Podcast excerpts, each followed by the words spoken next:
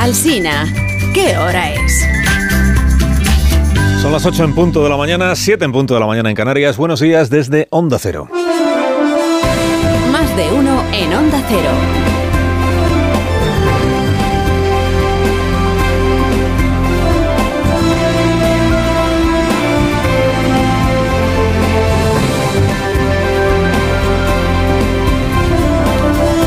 ¿Cómo están? Bienvenidos a una nueva mañana de radio. Estamos estrenando el 12 de diciembre del año 2023.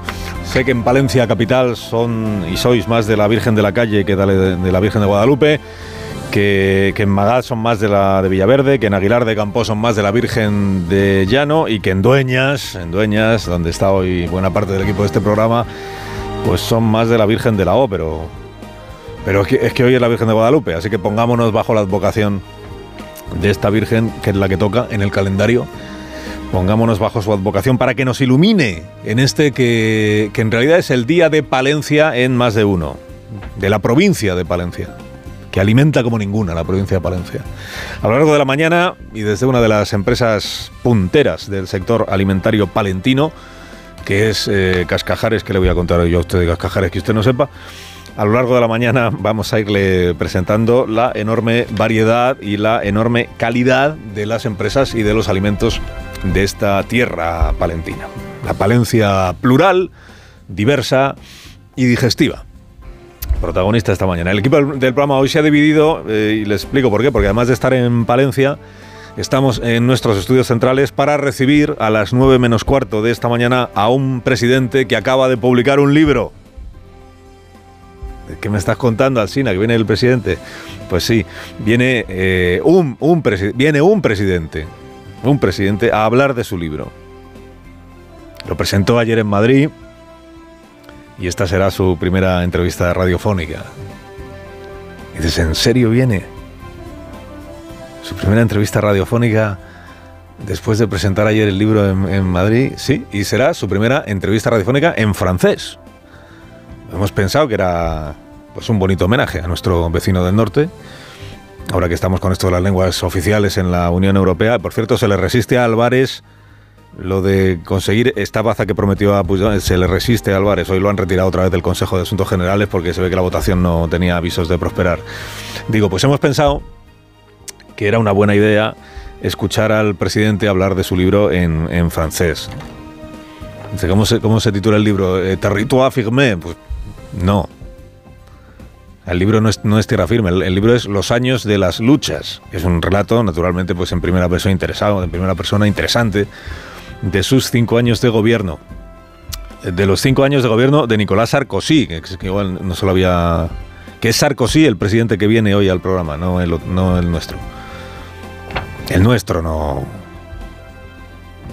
Si es que no hay elecciones a la vista, no estamos en campaña electoral. Ayer le preguntó a Ángeles Caballero, a Sánchez, no a Sarkozy, a Sánchez, dice, ¿por qué discriminó durante cuatro años a unos medios y privilegió a otros dándoles entrevistas? Y respondió Sánchez, bueno, ha habido gente que me dijo, ¿por qué no ha sido antes al hormiguero? Pero es que yo estaba gestionando una pandemia. Pues no hay más preguntas, señoría. Te preguntan por qué has discriminado a unos medios respecto de otros y solo se te ocurre hablar del hormiguero y de que es, que es, un programa de entretenimiento y que está, pues no hay más preguntas. Bueno, en la presentación del libro sí que hubo más preguntas, claro que las hubo, casi todas de Jorge Javier, muy empeñado en que Pedro Sánchez hablara de Feijó, como si hiciera falta animar al presidente para que hable de Feijó. Dele, presidente, dele, venga, atice, atice. Hubo un instante fugaz de autocrítica en, en la presentación del libro, cuando admitió el presidente que el, día, la noche aquella del debate con Núñez Feijó en, en A3 Media, a ver, que no, que no tuvo su mejor día. Pues es verdad que hubo gente que decía, oye, vamos ascendiendo y de repente pues eh, bajamos y ahora otra vez tenemos que... Pero eso también es mi historia. Mi historia es pues la del mito de Sísifo, ¿no? Esta es mi historia, dice Sánchez. La del mito de Sísifo. Subiendo todo el día la, la montaña con la piedra, otra vez para abajo. Pues por la noche llegó la noticia, oiga, qué noticia, a punto estuve de paralizarse España anoche, llegó la noticia de que alguien no identificado del Palacio de la Moncloa, del gabinete del, presidente, casi todos hombres, eh, había consumado la proeza de levantar el teléfono para comunicarle a Núñez Feijó ¿Qué me dices? Que han hablado desde la Moncloa con Núñez Feijó, se lo juro. Para comunicarse con, Núñez Feijó, no el presidente personalmente, ¿no? que él estará ocupado en mil cosas sísifas, sino un propio, un subalterno, un empleado, eh, llamó a Feijó para ofrecerle, atención, tres fechas posibles, tres, para verse Sánchez y Feijó antes de que termine el año. Tres fechas. Y no, solo eso, dos de las fechas son antes de Navidad. Para que luego digan que no hay voluntad de diálogo, ¿eh?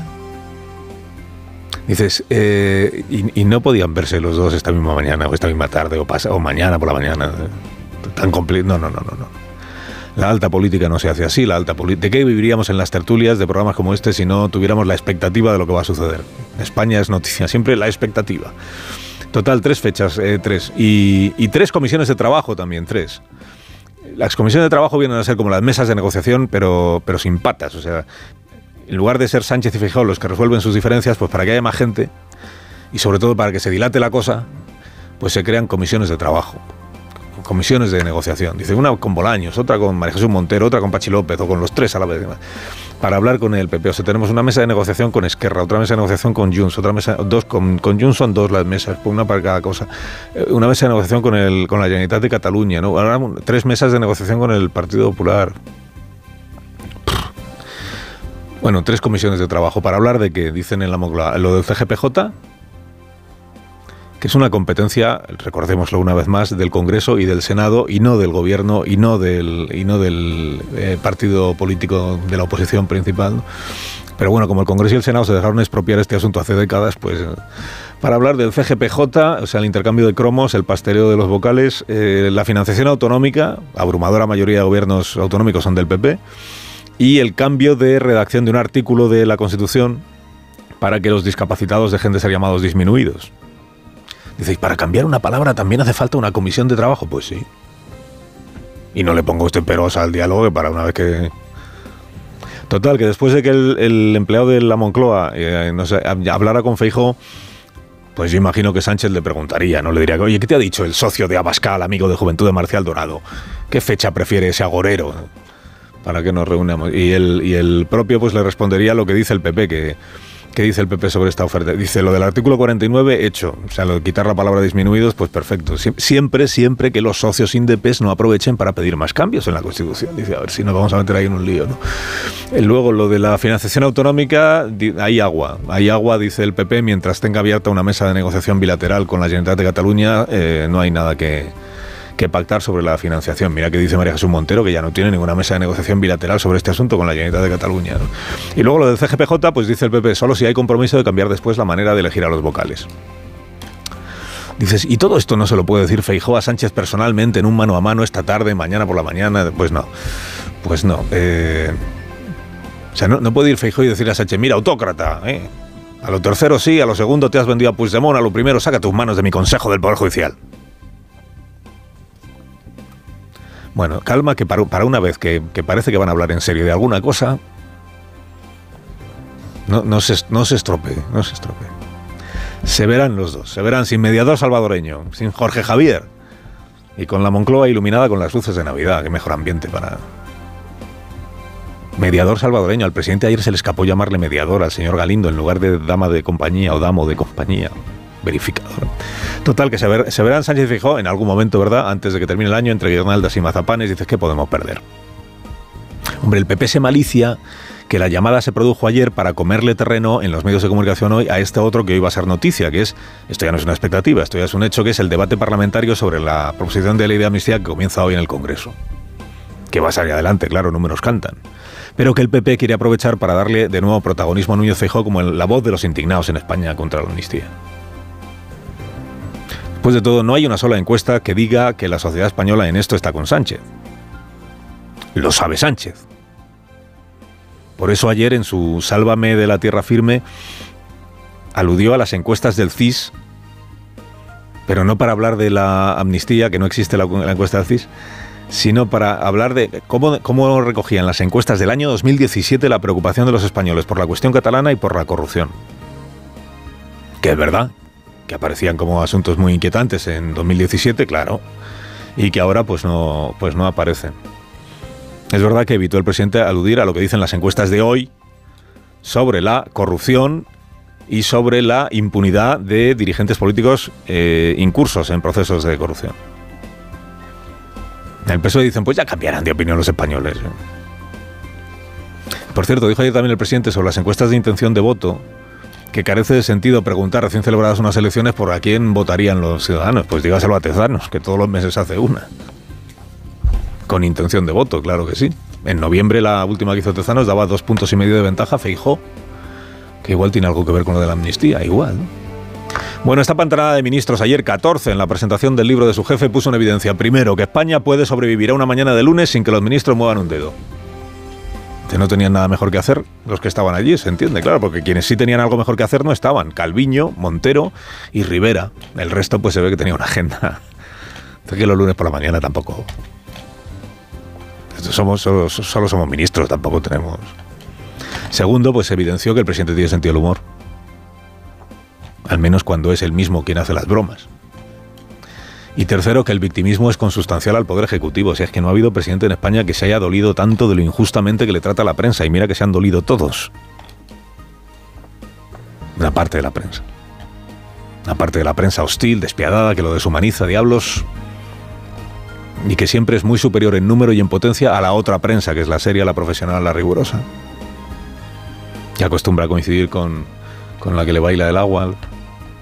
Que no se lo tome a mal el presidente actual, pero es que en esto de la hegemonía mediática del de enfrente, es que estoy, yo, se lo escuché ya a Felipe González cuando gobernaba, luego a Aznar cuando gobernó, más tarde a Zapatero, que apadrinó incluso un periódico para debilitar el diario El País, y después a Mariano Rajoy, que se quejaba del antimarianismo que percibía él en medios que él entendía que tenía que ser de su órbita. Y ahora pues a Pedro Sánchez. Que pone el presidente un programa de televisión, que te digo yo, el hormiguero.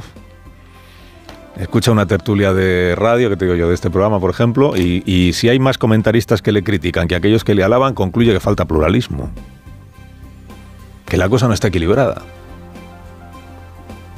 Se habrá probado el presidente hacer igual en otra cadena a la misma hora es todo lo contrario. O en otra tertulia a la misma hora. Esta es la confusión deliberada en que vive quien tiene el poder ejecutivo que es pretender que pluralismo consiste en que haya como cuotas en las tertulias, mismo número de pedristas que de críticos con el pedrismo. No, el, pluralismo no es. El pluralismo consiste en que haya programas y medios de todos los colores, no que las tertulias tengan cuotas.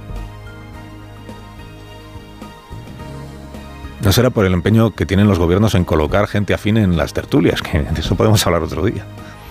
Todos los que ha habido también, ¿eh? que si estuviera más equilibrada la tertulia, ¿por qué no me pones a este, a este, a este, a este, a este, a este? El pluralismo es eso, que haya distintos, pues como ocurre en el Congreso. Hay pluralismo político porque hay grupos con posiciones distintas, aunque luego haya uno, que es por ejemplo el Grupo Socialista, en el que todos piensan lo mismo. En eso consiste. Dijo Sánchez ayer que le sorprendió muchísimo que en el hormiguero le dijeran que la mayoría de los comentaristas del programa eran socialdemócratas. Yo creo que le sorprendió porque en su cabeza no cabe que se pueda ser socialdemócrata o socialista o de izquierdas y no compartir su manera de liderar el país y de conducirse en política. Pero créame, presidente, sí que es compatible. Se puede ser de izquierda, progresista, socialista y no compartir muchas de las cosas que usted... La impunidad de Puigdemont, por ejemplo, no tiene nada de progresista. Carlos Alsina en Onda Cero.